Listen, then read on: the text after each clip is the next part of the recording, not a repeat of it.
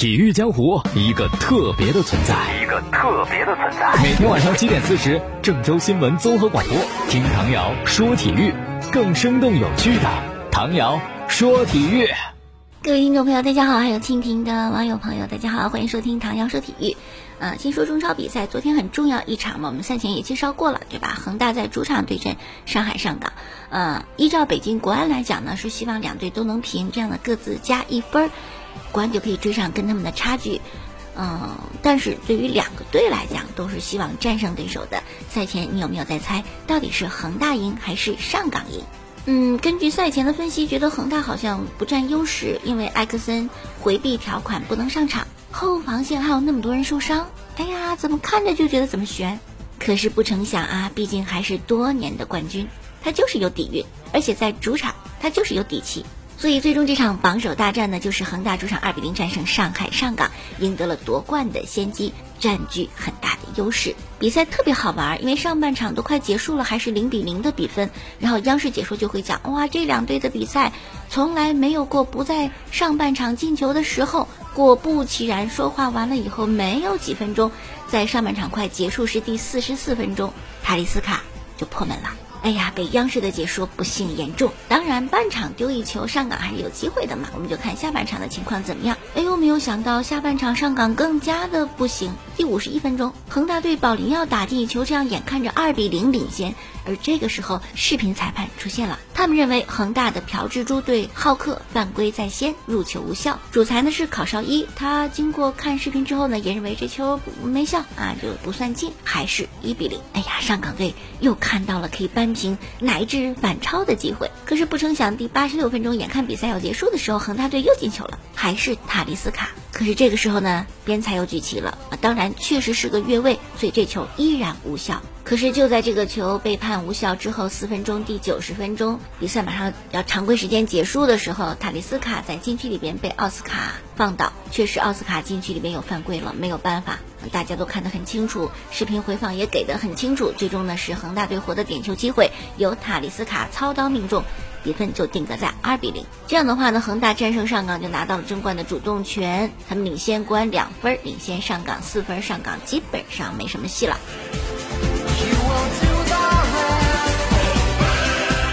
那这场比赛可以说恒大比上港更在状态了，难道这就是所谓的主场优势？或者是恒大主教练卡纳瓦罗上了补习班以后确实进步很大，补习班威力很猛？当然这是玩笑话啊，因为卡纳瓦罗根本人家就没有上补习班，度假去了。说明还是度假休息放松一下，嗯，对工作效率有帮助。不过呢，不管什么原因吧，卡纳瓦罗这场比赛真的是救赎了自己，临场指挥大大进步，换人也有效果。除此之外呢，就是整个球队的状态。那句老话怎么说呢？狭路相逢勇者胜。那恒大看着比上港就在状态多了，有勇气多了。上港真是一点点气势都没有，自带输球属性。所以至于这个赛季错失冠军的话，上港怨不得别人啊。好了，接着说其他的比赛，在水滴体育场，天津泰达上半时零比零平的深圳佳兆业。到了下半场，情形就变了。先是天津队的阿奇姆彭造点，乔纳森主罚命中。随后呢，乔纳森又梅开二度，然后瓦格纳锁定胜局。最终泰达三比零完胜深圳，可以说就帮了天津天海一个大忙。深圳保级就危险喽。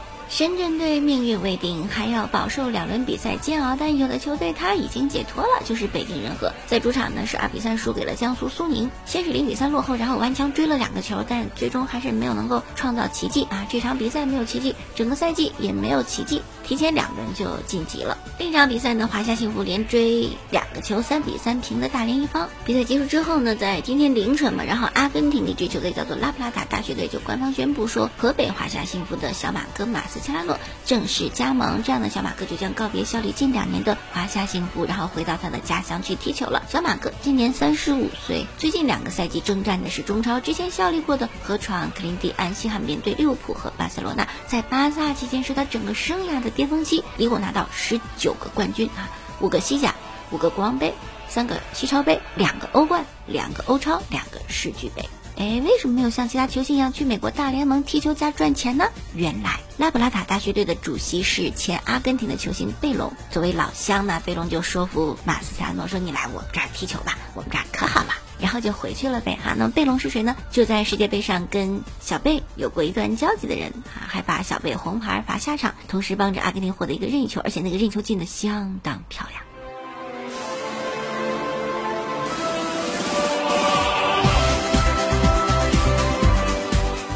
好了，再说到的是一位鲁能的球员蒿俊闵，是国家队的队长哈。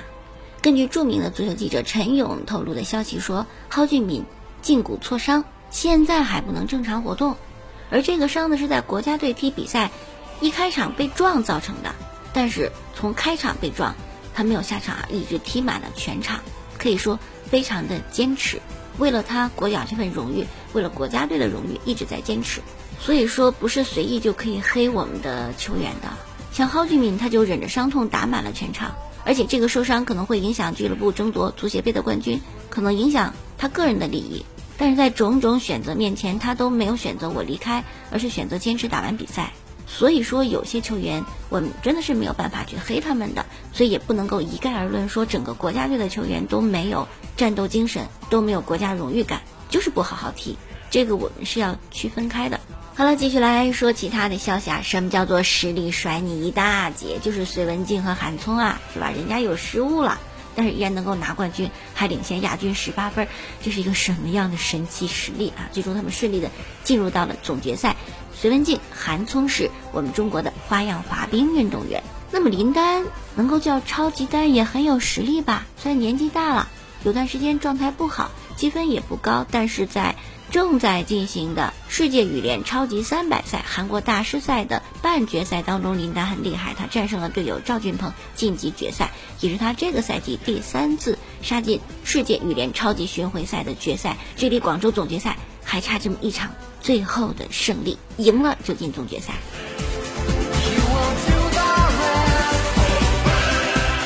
但是换到中国篮球身上，怎么就这么难呀？我们都知道嘛，啊，篮球世界杯也是奥运会的一个资格赛。结果我们拿到上上签以后，小组赛打的是个啥？后来就错失了直接进奥运会的机会，就只能逼着自己去踢一个落选赛。对于落选赛呀，之前咱们也有介绍，是吧？心里边已经做了最坏的打算，已经有了预料，它不好打。可是真正等到这个分档次出来以后，心里还是咯噔一下，真的太难了。国际篮联在今天公布了东京奥运会男篮落选赛的分档，总共是六档，中国男篮处在第五档次。具体的抽签时间是在十一月二十七号，在国际篮联的总部。各小组的第一名可以获得二零二零年东京奥运会的入场券。落选赛呢是明年的六月二十三号到六月二十八号五天来进行。其实已经可以想到，中国篮球就是去学习了。好吧，说说这个分组啊，如果按照分的最惨的情况，就是我们跟塞尔维亚、巴西、克罗地亚、德国、突尼斯一组，哎，这是最坏的了啊！而且就在这么一个小组当中，你还得干掉所有其他球队，拿到小组第一，有可能吗？根本就是没有希望。那么分的比较好的小组呢，又分到一个上上签呢，是俄罗斯、波兰、波多黎各、委内瑞拉和安哥拉。大家觉得？这最好的分组，我们可以小组第一出现吗？我似乎更看好波兰，对吧？哎，所以说呢，前段时间杜峰接任中国篮球主教练的位置，还是非常的佩服他，因为有些比赛真的是还没开始打就已经输了阵仗了。杜峰带领的这支中国男篮啊，注定是在这么一个落选赛上风风火火的走一遭，没抱太多希望，也不敢抱太多希望，因为强队真的很多。不过那怎么办？你不打吗？不行，还要打，尽力而为。就无憾吧啊！加油，中国男篮！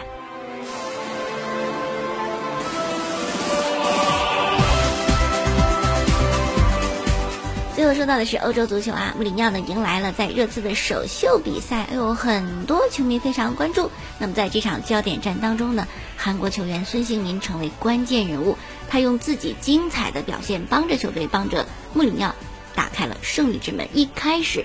孙兴民就是全队最有威胁的进攻点。到了第三十五分钟，哇，他在禁区前精彩停球，那个球就好像粘在他脚上一样。面对身前那个身材高大的西汉棉队的后卫，孙兴民很灵巧的踩单车迷惑对手，然后一脚大力射门，球直接进网。我这个球把孙兴民的精湛球技体现的淋漓尽致，速度、停球、射门都是顶级。所以孙兴民进球以后，穆里尼奥。啊，那么见过世面的一个主教练，非常的兴奋，一下子冲到场边，挥拳怒吼，很疯狂的庆祝这个进球。而且短短的上半场，孙兴民一传一射，帮着热刺早早的二比零确定领先优势。所以在穆帅的执教之下，这孙兴民看起来很有希望成为超级巨星啊。那么这场比赛之后呢，孙兴民全场最佳。既有迅如闪电的高速跑动，还有在高速跑动当中的惊喜做球。同时，我认为心理素质特别好，因为换主教练是吧？新的主教练就得考察你们谁行谁不行。哪个球员不想在新教练面前表现表现自己？一般来讲，有这种心理压力，想表现还表现不好。但孙兴民就表现出来了，心理素质太强了。哎呀，是不是说完孙兴民想到吴磊？这位我们球迷说的中国最好的本土球员，跟人家的最好球员差的不是一点半点。再看利物浦客场二比零小胜水晶宫，马内连续三场进球。利物浦四连胜之后呢，继续领跑，领跑第二名八分，可以说为冠军奠定了坚实的基础。而且运气似乎都站在利物浦这一边啊。我们就说这场比赛吧，客观来讲，利物浦那个状态啊不好，表现很一般。但是你看，不妨碍人球队获得比赛胜利。你要知道，上半场是水晶宫先进的球，但是视频裁判说不算有犯规，然后水晶宫还扳平了，到第八十五分钟基本上就绝杀，利物浦才胜的。哎呦，说到绝杀，这本赛季可不是第一回。对阵曼联，八十五分钟扳平的，得以在老特拉福德全身而退；对阵莱斯特城，九十五分钟赢的；对阵维拉竞技，八十七分钟扳平的，九十四分钟绝杀的。联赛杯对阿森纳也是最后时刻神奇扳平，再加这次是吧？这赛季就五回了。所以除了利物浦有实力、很顽强之外，好像运气也真的不错。而我们经常会说，就一些比赛啊，特别是杯赛，有时候你能拿冠军，除了实力除了状态，真的少不了运气。最基本的就说杯赛这个分组抽签儿，这就是运气的体现。有些时候一路走来那个难呐，一步一个坎儿，一步一个山峰，都得使劲爬才能爬上去。而有些时候抽签儿，他就帮着你避开了所有强队，一路轻松你就进决赛了。那其实说到的运气啊，其实这场比赛的利物浦取胜也遭到一些争议，就是。上半场水晶宫队被吹掉的那个进球，大家对于 VAR 和裁判的判决褒贬不一，看法也不一致。多数人都认为这球被吹掉有些勉强，包括天空体育的球评员保罗莫森甚至直接就嘲讽说：“这么不公平，那干脆现在就把冠军直接颁给利物浦好了。”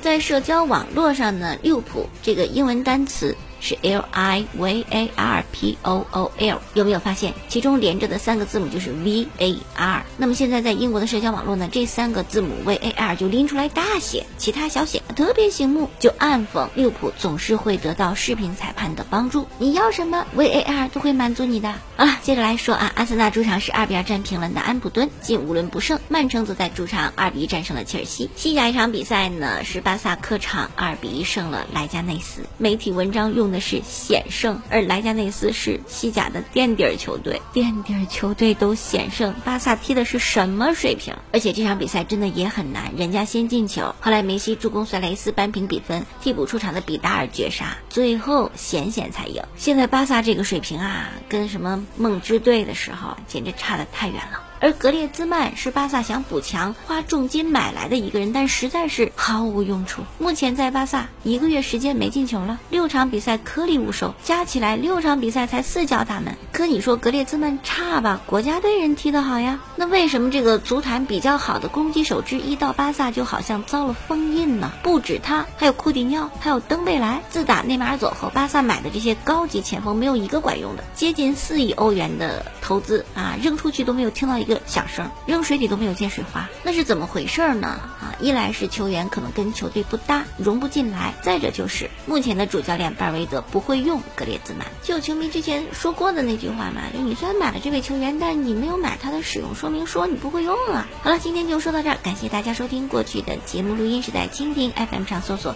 唐瑶说球，明天我们再见。